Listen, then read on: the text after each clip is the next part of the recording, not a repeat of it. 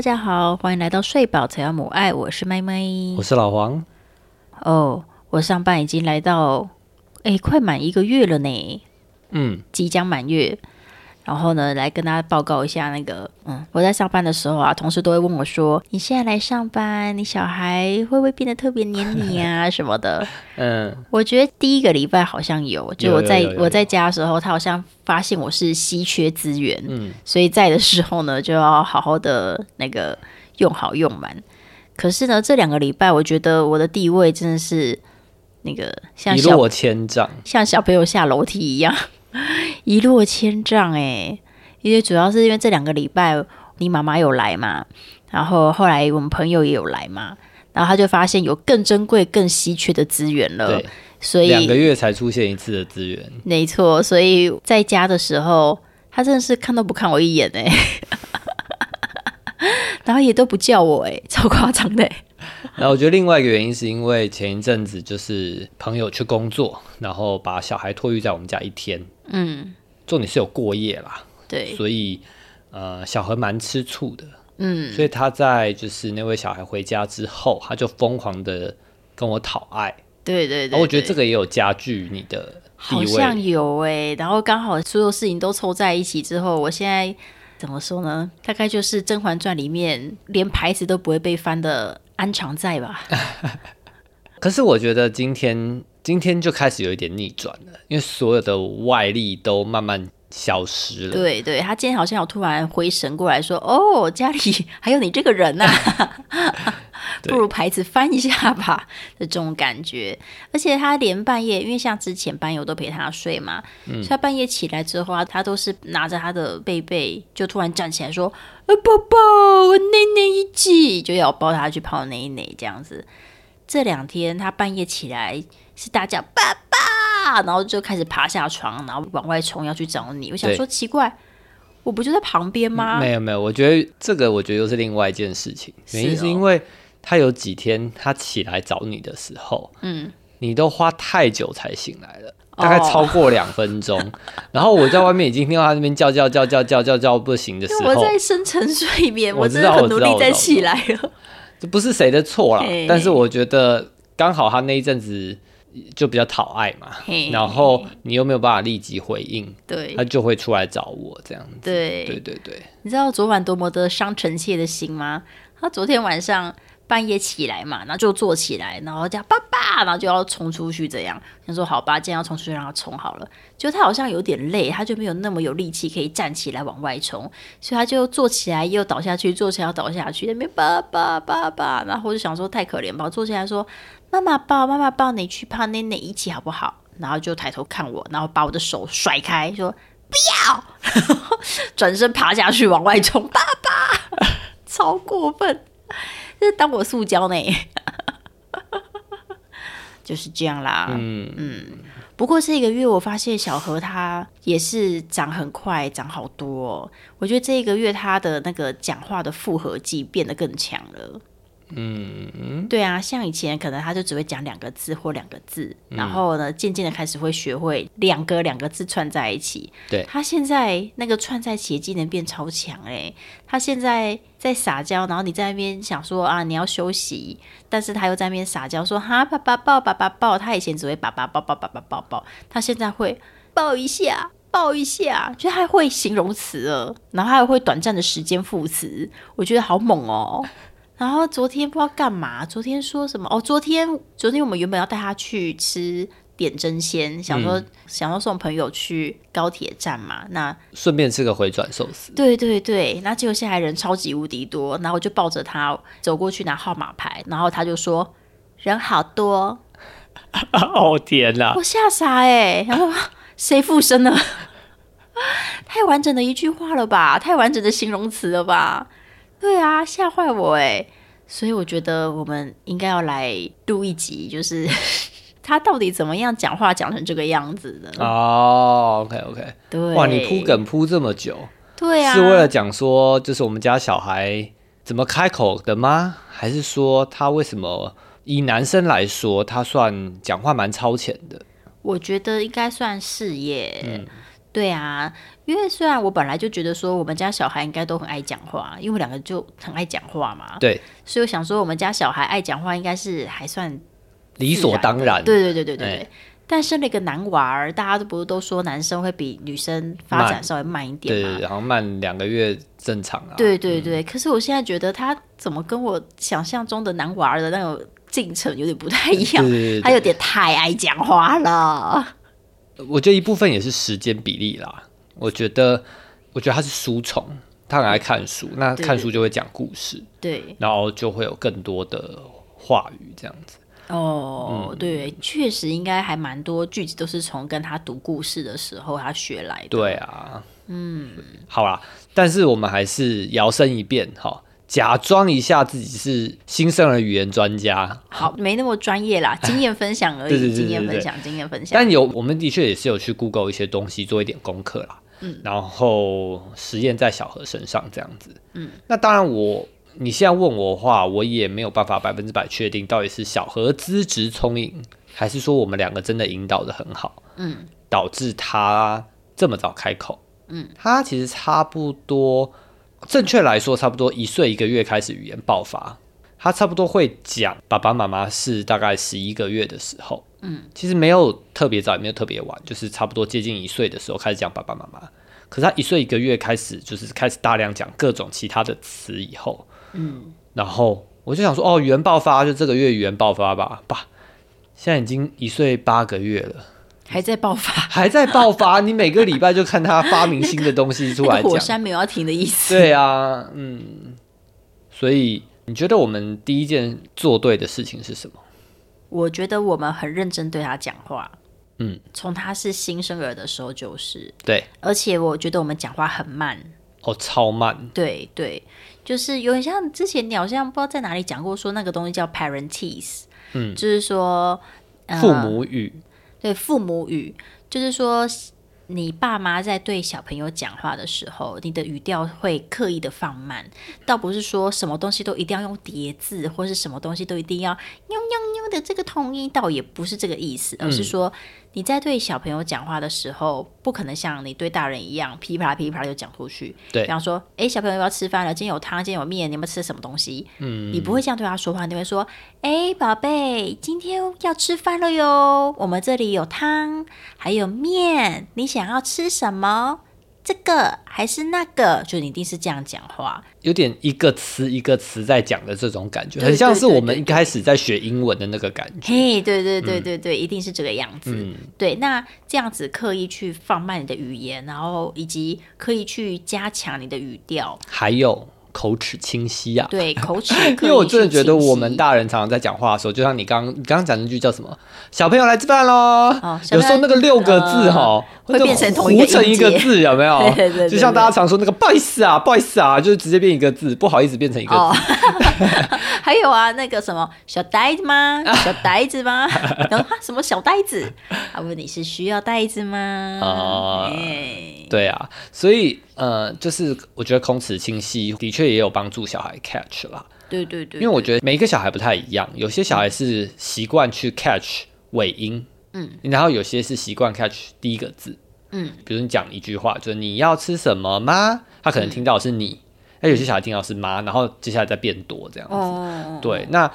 但是就是口齿清晰，就会有帮助他去 catch 那个子音啊，还有母音这样子。嗯嗯嗯，那他可能一开始只会发一半，对，比如说小何到现在有些子音可能还是发的不是很好，嗯，好，比如说呃，准备好好了，嗯，准备好，还会说嗯备好，他那个嗯。之准就就不太会发，哦。会讲啊备好。这样子，嗯，那你就知道他哪些子音或母音可能是漏掉的这样子，但是你也不用紧张，你就是继续，你就是继续这样子跟他讲话，嗯，他会慢慢的抓起来。对，他会慢慢 catch 到，然后会慢慢的去纠正自己的发音，这样。子嗯嗯，没错。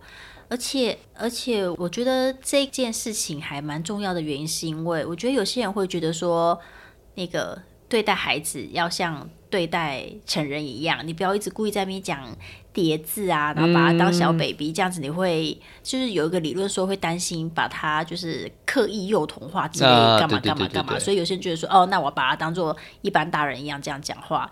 但是我觉得这个理论少部分对，但是我觉得大部分是需要打一个问号的。应该说是需要修正了。对对对对对，因为有些人是的确到 maybe 五岁六岁都已经要小学了，要不要来吃饭饭？对。哇，你有个好漂亮的东西哦！然后小朋友就一个傻眼，想说对，因为我自己觉得。之所以之前有学者提出来这件事情，原因是因为很多大人他其实分不出来小孩的年龄，他可以看过去少于一百四十公分都是小孩，嗯，他分不出来一岁两岁跟八岁九岁的差别，对对对，那他对八岁九岁或者对五岁六岁讲话，或者对一岁两岁讲话是一样的，都是用那种所谓的童言童语，那那的确那种五六岁的他就会开始不理你了。嗯，对。但是在一两岁的时候，我觉得这么做还是有它的必要。我觉得甚至到三四岁，你刻意去放慢你的语调，都还是蛮重要的哦。其实我觉得你仔细的去观察你的小孩在怎么样子的阶段，去给他那个时候适合的东西才是重点，而不是说哦，我们我还是我不能一直把他当小朋友看，然后所以呢，我现在他是个小 baby，我讲话就要跟他讲的超级快，这这就有一点。本末倒置了啦，会有一点揠苗助长的感觉。对对对对对。那最近也有一些跟叠字有关的研究啦，那大家有兴趣可以去搜寻看看。呃，就是说他们在研究说，在小孩子成长的时候，你跟他讲叠字到底是可以帮助他发展，还是说会呃阻碍了他的发展？那大致上的结果是说，它其实是看你怎么用。虽然听起来好像一个废话，但事实上就是看你怎么用。有时候你使用叠字是可以帮助小孩更快的去认识这个音是长什么样子。但当他把这个词汇学起来之后，你其实就可以减少那个叠字的使用，恢复到我们成人平常使用的方法。比如说，像我们最近讲喝水，水的频率就慢慢减少。对对，我就开始说要喝水吗？嗯嗯，喝水。这样子，而且我之前有刻意的在实验这件事情，就是想说，好，要是我不用叠字，小孩的叠字到底是大人教的，还是他们自己会发明的？嗯，因为我发现都有。因为我记得有一阵子，我想要跟他讲说，讲说要，比方说手好了，就是我前阵子可能想要教他“手”这个字，然后就说，哦，这个是小何，这是你的手，然后小何就手手手手，他自己就会。去重复那一个音，然后就变得像叠字一样。但有一些，所以我就觉得说，哎，有，所以我就会觉得说，哎，有时候这个叠字是他自己去辅助自己的一个过程，我就觉得也不需要太去避免这样子。不过这个例子我有一点跟你持相反的意见，因为我觉得手收我平常是会讲的。哦所以有可能他本来就记得手收就是哦，是你讲的，是对对对对对，有可能你没听到啊，所以他可能一开始就知道手收脚交这样子。嗯，那而且我们可能身边不止我们两个啊，可能还有 grandma 啊什么的。嗯，所以呃，我还是倾向他现在九十九趴的叠字都是大人教的哦，只是是不同大人教的，然后他会去重复和使用。那其他大人就是听到他讲叠字之后，就觉得好吧，那我也继续用这个叠字。反正你是这样子认识手，那我就用手收跟你讲这样子。嗯，但是我觉得等到他更熟悉之后，就可以减少。对对啊，就像你刚刚说，现在喝水就是喝水嘛。然后我记得有一个字，他从头到尾都只有学一个字的，就是笔。嗯嗯，他就不会讲笔笔，就是笔。对，所以我就觉得。不需要对于使用碟子这件事情太紧张啦。对，太过紧张就对对，就它还是一个辅助的工具。嗯，对，但是你从头到尾都只用这个也不行。对，就是我觉得就是过犹不及。它有点像个阶段性任务啦。嗯嗯嗯嗯嗯。好，那讲话放慢啊，甚至就是好像用另外一种话语在跟小孩讲话，这个父母语啊，嗯，就到这个段落。嗯，那第二个呢？第二个部分，我们可能做对了什么？这交给你讲好了。好，我觉得，哦我觉得这很难有顺序啦。嗯，但是我自己第二常用的应该是装傻哦，或者打破砂锅问到底。嗯，对，我还记得有一阵子，我就会在那边说啊，在哪里？东西在哪里？在哪里？然后你就很烦，你就说啊，就在那里呀，就在那里啊，什么什么啊？我刚已经讲过了，就然后我就说。我刚刚在跟小何讲话，嗯，对，然后你几次以后你就比较 catch 到，就当我同一个问题问很多次，然后明明就已经知道答案了，我还是会一直问说到底在哪里？找不到哎，在哪里？这样子，其实就是引导小何去找，或者引导小何去听我的话。嗯，对，或者让他回应。对啊，他可能会说这里呀，对，嗯。我觉得就是帮他创造机会，让他主动使用语言吧。嗯，对啊，就像我们学英文，大家都说最难的就是口说啊，因为你要转化成自己的东西，主动去使用它，它是最难的。嗯，所以就是我我相信小何听得懂的东西，一定比他说得出来的东西多很多很多。所以就是用这一种。装傻哈，妈妈不知道在哪里。这件哈，妈妈不知道那个是什么，或者是你要吃什么？吃这个吗？吃那个吗？吃饭饭吗？吃面面吗？一次就念那个八九样给他，狂问他问题。对这个方式，我觉得好，也许好像真的是有帮忙。嗯，因为他真的会每一个都回答哦。对，我会问他要饭饭吗？要要面面吗？要要什么吗？要。当他什么都要的时候，你就知道他超饿。没错，但当他开始有选。择性的时候，他就会有些要，有些不要。当他完全不饿的时候，他就回答你每个都不要。哦，其实也还蛮有趣的，就是你不只让小孩练习到他的那个语言发展，嗯，你也练习到他的自由意志的使用。对，蛮可爱的。然后你大人也认识他哦，所以他东西是有排序顺位的。哦，就是当他很不饿的时候，他就会所有东西都不要，不要，不要，不要。然后你说玉米，他就说。要还要还要，对，你就知道他最爱什么东西。对对对对对。啊，我自己很爱跟他玩的一个游戏是，以前就会问他说：“小何爱爸爸吗？”他说：“爱爱妈妈吗？爱，对不对？”我现在就会先问前面两个，之后我就会问说：“那小何还爱谁？”然后就想半天，他就会说：“阿婆、阿公、阿妈妈、grandma，然后叔叔这样。”他不会一次讲这么多，他会给一个答案，给了答案之后，我就会再问说还爱谁，然后他就再讲一个，然后就让还爱谁，他就再讲一个，然后就让他一直练那一些称谓，然后他也会去回忆他喜欢什么东西，嗯，然后有一阵子他是发现我们会骑摩托车嘛，对，然后他就开始会记说哦哪个阿姨骑摩托车，比方说有一位姓谢的阿姨骑摩托车，他就会说谢姨。摸摸这样子，对不对？然后随着他认识的人越来越多，我就开始问他说：“还有谁骑摩托车？”他就会说：“妈妈。”哦，妈妈骑摩托车。那还有谁骑摩托车？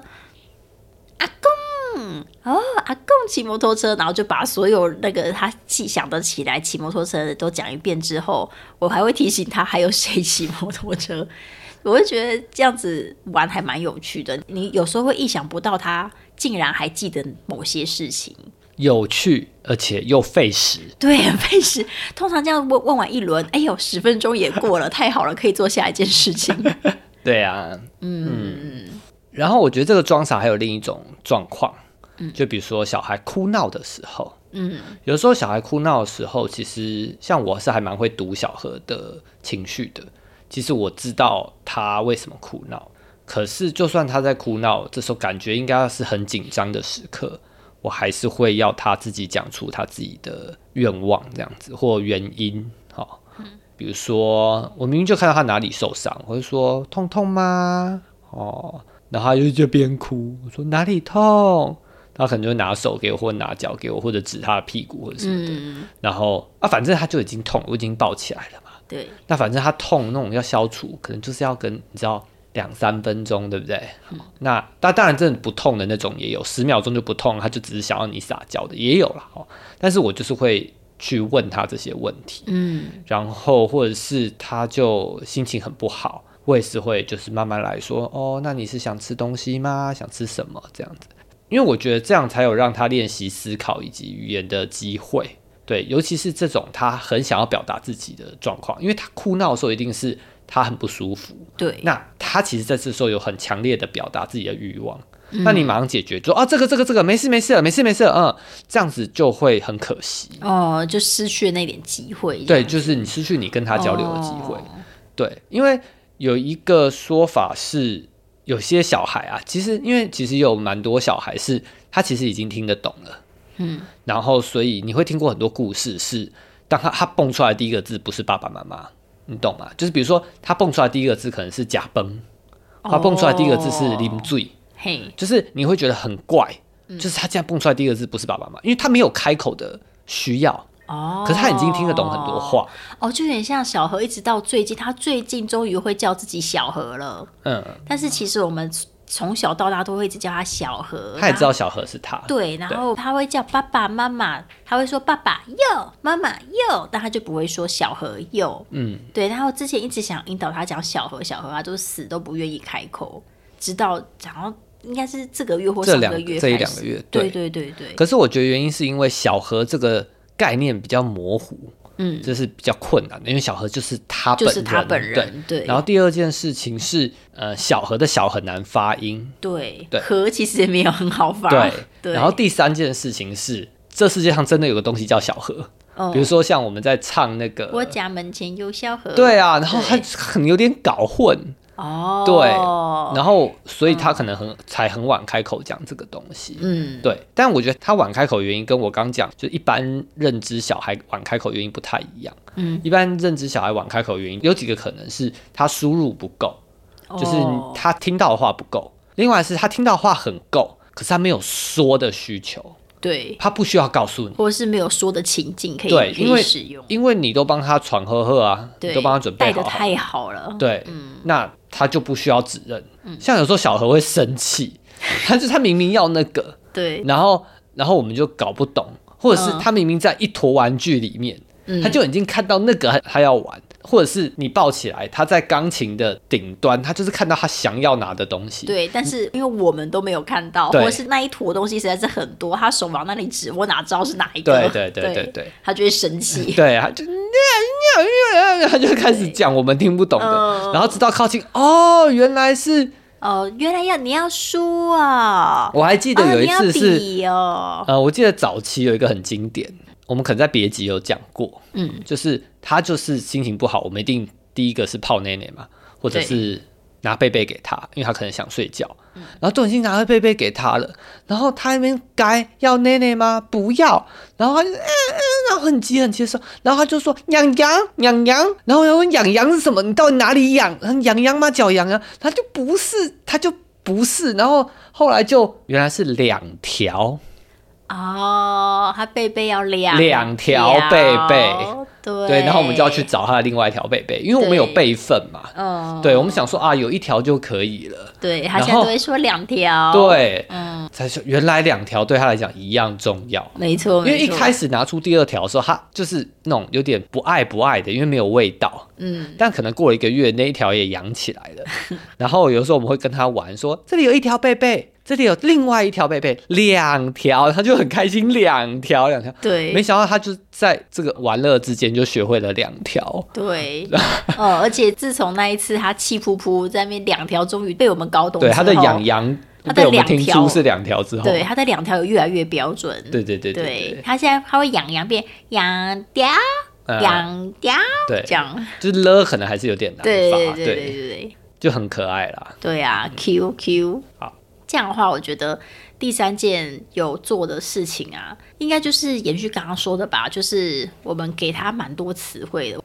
就是我们还算是认真在念故事书吧，嗯，就算我们不想念，他也会逼迫我们念，就是。对对对对对，对啊，先从一开始的一就是各种朋友们送的那一种小小的绘本啊，可能它可能他就只有五六页，嗯，然后一页是一个一个图一个单字，可能这个就是个鸭子，然后下一页可能是一个飞机，嗯，就从这边他就很爱一页一页的去看，嗯，然后再是一些比较多介绍的书，比方说。什么各种不同的工具车大全呐、啊？因为他很喜欢看车车，对对对对对对对，他就一页页问啊啊啊啊我就说小何要说什么，因为我想要教他讲这是什么，所以他就会说什么，我就会跟他说。但是每次下次他他又会翻过来，啊啊啊啊，那我就说小何要说什么，他就会什么，就是要一直反复，一直反复。但是我觉得他其实都有学起来，只是啊啊啊啊太方便了。有时候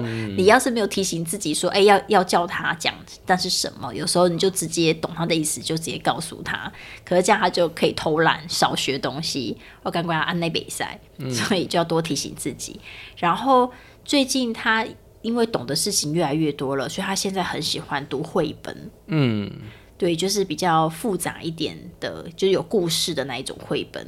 他现在狂爱一本叫做《妈妈去上班的时候会想我妈》，这个，嗯，好像是韩国的绘本，对对对，上面有韩文。对对对对啊！因为我最近去上班了啊，所以他就超级狂爱，他就觉得跟他的生活 不知道可能有对应莫名的连接吧。对对对对。那我们之所以可以一直无止境讲绘本，也是因为我们每一次讲绘本都不一样吧？哦。有时候看图讲啊，有时候就真的照情境讲。那有的时候我们从某一个人的视角去讲，比如从妈妈的视角去讲，从小孩的视角去讲，嗯，对，或是有时候就单纯带他认颜色。对对对，这里面有什么颜色的东西，或什么东西是什么颜色之类的，嗯，就是每次讲都不太一样，这样子。所以其实也不太需要被绘本里面的一些文字限制住啦。对，因为我觉得其实不是每个人都很会讲故事，嗯，那。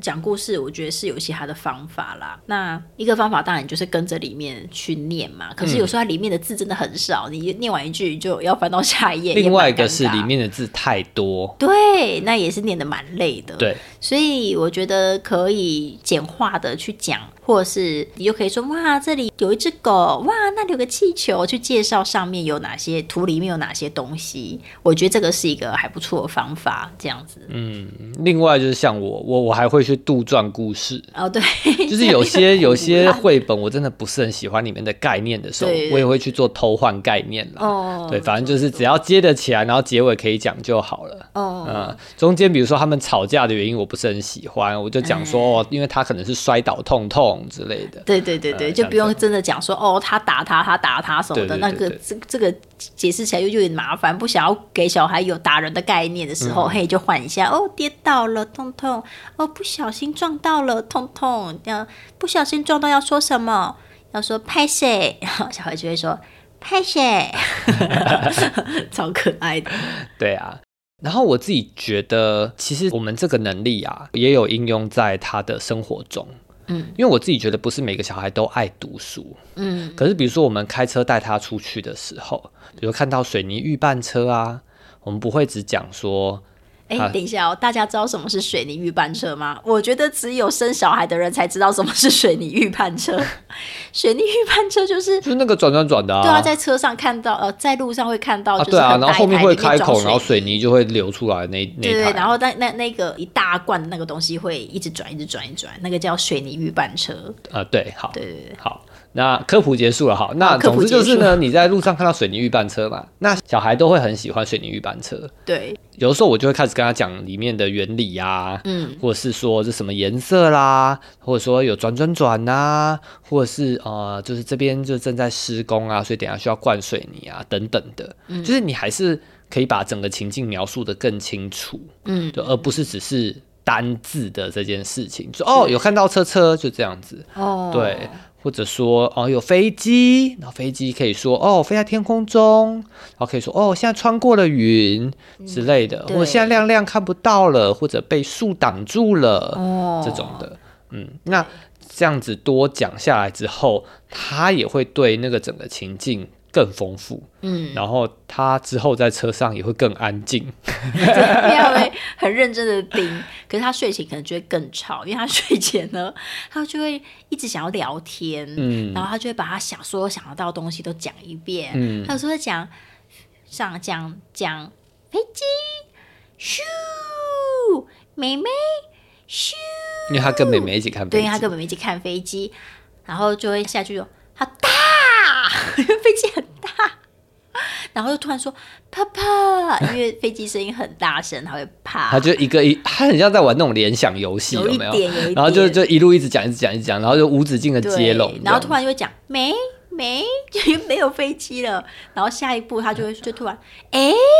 然后就说没有，然后就说还要，对，有时候还要，说说没有。他的哎没有是最近他在模仿我，因为我有一次好像看到什么东西，想说哎，我就我就发出哎的声音，但我仔细看发现没有，就哦没有，他就学起来，他就在路上就突然哎没有，哎没有，我就想说啊什么东西什么。么东西？结果没有。小何对于所有关于演戏和假装的东西都学超级无敌快，快，对，没错。他每次在那边要不要要不要，也是学超级无敌快。我就一直觉得被他耍，气死我了。他就会很开心啊。对呀，对，超好笑了。对，但我觉得其实像这种语气比较明显一点的啊，这种其实我真的觉得他们都学很快。嗯，对啊，这种哎，然后或者是。哦，我觉得他有阵子学不要，之所以学的这么的那个凶猛吼，是因为我在跟他讲绘本的时候，那个讲的太生动了。因为绘本里面就有个小姐姐，她不想要出门，然后她就我就说，哦，姐姐不想出门，姐姐说不要不要，然后那一个礼拜我就有点自食恶果，他那个不要不要都是凶烈的。也还好啦，反正就是要经历一段时间嘛。对，那我自己觉得他就是那一个月真的是不要不要讲特别多。嗯，我本来以为会持续到两岁的，哦，就现在还好啦。现在又回来，就是他他要就是说要不要，就是说不要。对他不是什么都乱不要，但是他不要东西偏多，这都是事实。嗯，但是我觉得其实你抓准他要的东西之后，就不会那么常受到他的拒绝了。嗯，对。那我自己前阵子就觉得说，哎，他的绘本好像都差不多，然后我就有想说，那去二手书店帮他挑个绘本吧。对。然后我现在觉得我真的是挑绘本的天才，我真的好会选，我怎么这么会选绘本呢？想分享一点撇步给大家哦。我觉得可以在挑绘本的时候啊，真的是要挑一些那个跟生活情境比较接近的东西，比方说他那一阵子可能很喜欢狗狗，那我可能真的就会去。找说，哎，这个绘本是至少要可以翻五六页，然后呢，可能里面都会有狗狗在那边跑来跑去的。我觉得这个就还蛮好用，但是你你也不能只是什么介绍狗狗的一本绘本，那就很无聊，没有什么故事。所以呢，我会挑选说，哎，这个绘本它可能。有要去做一件事情，就是有一个很明确的目的，这样子你在讲的时候，你就会知道说，哦，你讲的每一页都是因为，哦，因为这个姐姐她要去干嘛，结果没有，那我们再找看看，你就可以继续的往下走。我觉得这个讲起来也一来你轻松啦，二来我觉得他还蛮能够抓到要去做些什么事情。对啦，这个年龄，对，因为有些人送我们的绘本，可是他们淘汰下来的，但他那个可能是给五岁。或八岁九岁看的绘本这样子，那有些故事实在太复杂了，最后就只能看图说故事而已。那看图说故事也没有不好。更麻烦的是，有些的那个图哈，有点太抽象化了啊，太抽象化，你就很难认出来哦。原来这上面画的是一条船哦。对对，那那当然，大人想象力比较丰富，他知道说这边是画海，那海上面有个点，那个当然是船。嗯。可是如果对小孩来说，他就是看到一片乌漆嘛黑，然后有个蓝色的东西，对，就他他也不知道那是海，他也不知道那个是船，那就会比较困难。没错没错。所以刚才的建议是给大概。一岁半到应该到两岁多都还适用的这个指南啦，对对对，然后对那个绘本的图案真的是也要尽量写实比较好，太抽象的就我们先我们就留给年纪大的小孩去发展。然后还有另外一个是留白越少越好哦，因为有一些就是他真的就只画两个东西。啊，比如说爸爸跟小孩讲话，就真的只画爸爸跟小孩哦，可是他没有一个背景，然后没有一个什么，对，然后你就不知道在什么情境下，那这个我们之后发挥的空间就会比较少。嗯，如果那个背景越丰富哈，你就可以说哇，这个街道上好有小鸟，然后有马车，哇，你看这个门是什么颜色，你就有很多东西可以讲。你就不一定要讲那个剧情，可是里面的东西，光是指证说有几个红色的东西，就可以让他花掉很多时间。嗯，对，对对对，就也是越丰富。而且我觉得反过来也不是大人轻不轻松，反过来是小孩会比较喜欢哪一本书。哦，我后来发现小何都喜欢拿就是比较丰富的书。对，像那一本那个啊，妈妈去上班的时候会想我吗？他就画的非常丰富。嗯，对，那家里面吃早餐，桌上就是会有牛奶，旁边就是有杯子什么的，然后走。到街上，街上就是会有脚踏车啊，有商店啊，有人在里走来走去啊。那妈妈去上班，上班的地方就会有办公桌啊，有电脑啊，然后还有一些妈妈的同事，还有文具啊。对，那幼儿园的话就是有桌椅啊，然后很多小朋友啊，还有老师啊，还有吃饭的时候的便当啊，这些都非常的贴近生活，嗯，也还蛮能够让人家想象的。然后你就可以什么都讲一遍。嗯，他就超爱那一本我。觉得那一本有点太离谱了，因为那个几乎有点像电影场景在建构。哦，比如说像电影场景，不是我们有时候在拍，比如说主角要去那个便利商店买东西吗？对，可是就是电影会安排灵演去当路人走来走去，嗯因为他们其实是要封街嘛，所以他就得要假装有啊，对，那幼儿园，比如说主角正在吃饭，嗯。那可是后面可能有别的小孩正在讲笑话，会哈哈大笑。对，那你讲第三次、第五次的时候，你就可以去注意，就是背景的小孩都在做什么就。说哇，姐姐在这边，哈哈哈哈，这样子，他就会跟着哈哈哈，敷衍。对对对，对，但这一本我唯一目前为止觉得比较不满意的地方，就是那个姐姐太不开心了，那个小孩不太开心。嗯，对，从从早上吃早餐出门就很不开心，很不想出门。嗯，然后结果那个到学校之后，一开始还蛮蛮蛮开心，但下午跟小朋友吵架就很不开心，然后想要妈妈来接他，可是呢，那个妈妈加班只好那个阿嬷来接他，他又不开心。啊，晚上他找不到他想要那件裤子，可是妈妈还没回来，他又不开心。所以这本书唯一的觉得。那个比较不满意的地方是他不开心的东西太多了，觉得在跟小何说的时候就要避免掉这一个。但我觉得反过来说，他搞不好同理到很多正在上幼儿园的小孩，对对对对，因为可能他真的就是经历这样的人生，有可能在学校就真的很无聊，或老师真的就会凶他。有人跟他打架，很烦这样。嗯，对啊，搞不好他没有惹别人，别人来惹他，对不对？没错。所以搞不好，因为他看到，哎、其实这世界上不是只有我上幼儿园很痛苦，嗯，那搞不好他反而被同理到。对，所以可能就是等他再大个两三岁后，搞不好诶就适用了。哦，对啊，对，可是我我觉得哦在这个年纪，搞不好小何一上两岁，他他就变很不快乐哦。maybe，但我觉得至少在现在这个时候，就是因为我就发现，我每次跟他讲说，哦，姐姐不开心，姐姐气气气，哦，他就一直在那边气气气气气气气气，哦都已经讲到笑眯眯的地方，他还在那边气气气气气气气气，哦就会觉得、嗯、好像讲太多情绪进去了，嗯想要稍微调整一下这样子。对啊，也是一个给大家参考啊，就是你可以透过一些观察去避免掉一些你觉得嗯可以不要太多的地方。但我觉得他会重复的其中一个原因是因为七七七七七真的很好笑，是吗？然后真的很生动。哦，对，那但其实我觉得里面其实还有很多不同的情绪，比如说大家笑哈哈，嗯，或者是妈妈就是想起小孩的时候会觉得很温暖，哦，然后我可能就会拿手放他的胸口说觉得很温暖，嘿嘿就想到宝贝就觉得很温暖。哦你比较会讲，就是你要把其他的情绪里面有出现的情绪也都要一并讲进去，嗯去平衡那个东西，我觉得就可以了。哦，好，你再教我一下。不会啦，不会 只。有讲气气你再你再多看几次，里面其实还有不同的状况。对或者说我不会只讲他很气，我可能会说这边他有一点难过，嗯，因为他很想要找到他的某一条裤子，可是找不到，嗯，这样之类的。就是我我也不会只用生气或气气来当唯一的负面情绪哦，也的是呢，好的描述。这样我好像要检讨一下，因为我现在就会担心说，我就会自己想太多说哦，我讲那个他是不是听不懂？我就一直想要用这样子他一定听得懂的方式来跟他讲，哦不然的确好像可以开始多一些不同的智慧，让他嗯去了解一些比较复杂的东西。对啊，小何听得懂难过啊或者他听得懂哭哭啊。对对对对啊对对对对对，好好好，调整调整。好，这是我们的教学乡长啊，教学乡长。好了，乡长乡长啊，第三招大概差不多到这边啦。好，对，那还有什么其他的要补充的吗？我们现在的 podcast 是要那个、哦、见好就收的哦。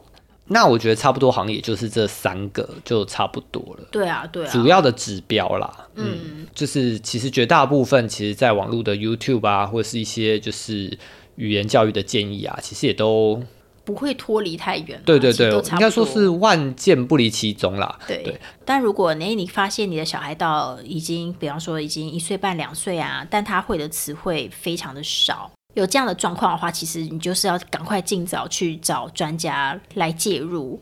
评估啦，也不一定嗯要到介入的状态这样子。嘿，对对对对对，那大家应该都会有那个宝宝手册，嗯那宝宝手册的后面呢、就会有一页是他的那个呃各项发展的一些指标。哦，对对对，所以你就可以透过，我记得有一部分是语言类的，你就可以透过那语言类去看一下，哎，它大致上是不是有一些落后的呢？啊，一开始也不用太紧张，就赶快去找相关的专家来去评估，然后看有没有介入的这个必要这样子。但我觉得对于语言这件事情，大家稍微多注意一点是好的，因为毕竟小朋友的语言发展期就是越早越好嘛。对，所以能够早点发现，然后早点去寻求协助，我觉得是一件蛮重要的事情。但是呢，我们今天给的建议都不是什么医疗建议，我们今天给的建议就是，哎，你的小朋友其实也还蛮爱讲，然后你想要再多做些什么事情的话，那我们今天分享可能会有一些给你一些灵感啦。对啊，因为毕竟有时候当你很累的时候，小孩又说讲讲，你会觉得很烦。对，不要再讲了。已经讲了十本了，还要讲，每一本都讲三次了。对呀，对呀，嗯，没错。那那大家就可以尝试看看啦。嗯，对。好，那我们今天的结尾呢，想要分享的美洲一咖啡店。对对对对对，美洲一高雄咖啡店。都忘了还有这个。哎，我我有点纠结，今天要讲哪一个耶？嗯，对。但是呢，我决定要先讲。